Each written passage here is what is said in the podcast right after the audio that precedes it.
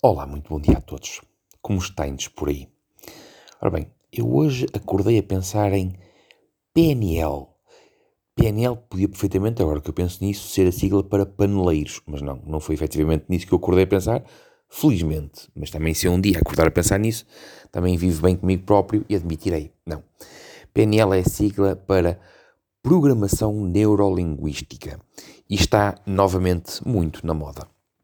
E o que é programação neurolinguística? Ora, vamos analisar programação neurolinguística. Até aqui vocês perceberam exatamente o mesmo desde o início. Se eu dissesse que era paneleiros, era mais fácil identificarmos.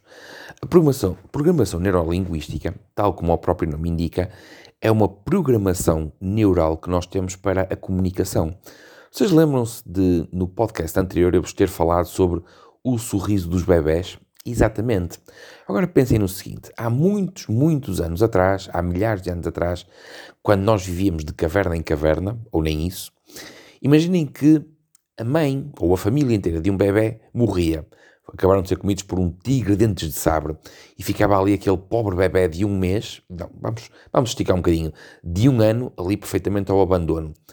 Quais seriam as probabilidades desse bebê sobreviver? Naquela altura, Provavelmente zero.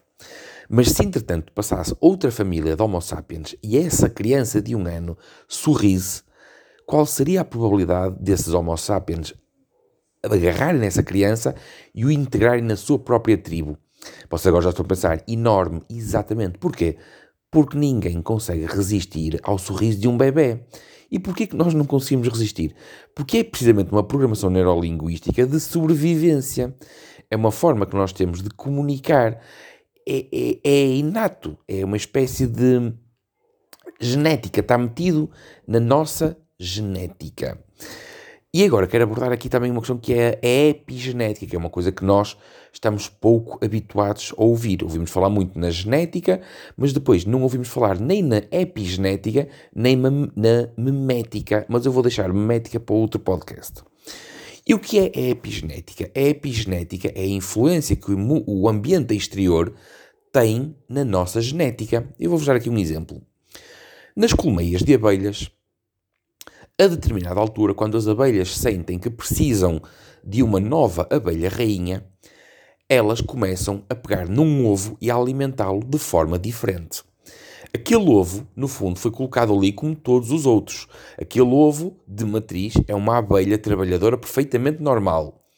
Mas a partir do momento em que as abelhas começam a alimentá-lo de uma forma diferente, ele virá a transformar-se numa rainha. E isso é epigenética. Ou seja, no fundo, todas as abelhas têm a capacidade para ser uma rainha. Mas se forem tratadas de forma normal, serão apenas abelhas trabalhadoras. Mas se forem estimuladas, elas irão transformar-se em abelhas rainhas.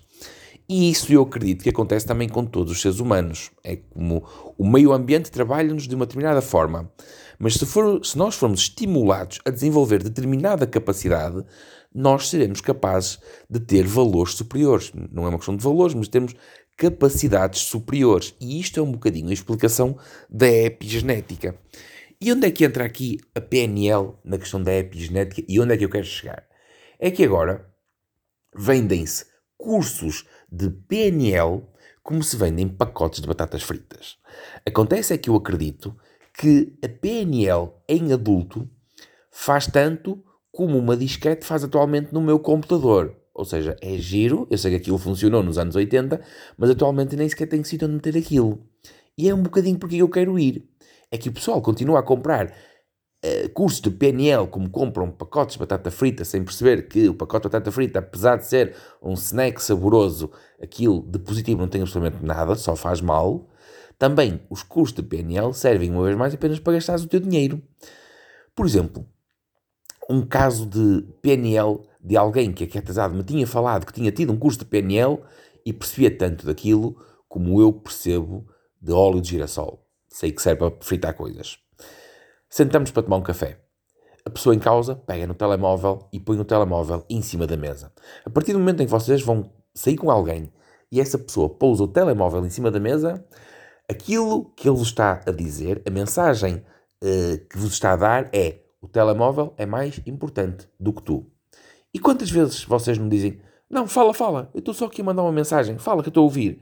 Não, na verdade vocês são completamente secundários, porque importante é aquele telemóvel. Isto é a mensagem que a pessoa vos está a passar.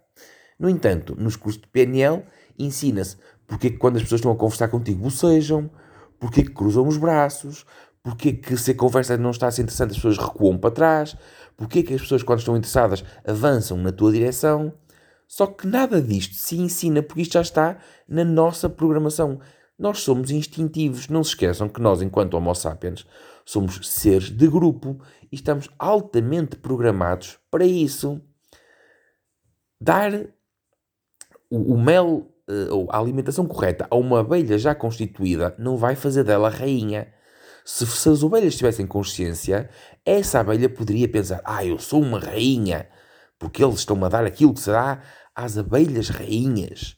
Não, mas não funciona assim teria que ser a alimentação certa, na altura certa, para fazer uma rainha. No fundo, o que nós somos atualmente é abelhas adultas a consumir abelha, a consumir comida de abelha rainha e achar que isso nos torna rainhas. E hoje fico por aqui que já me estiquei muito porque acordei a pensar nisto. Meus amigos, não se esqueçam, beijinhos às primas boas, eu volto amanhã.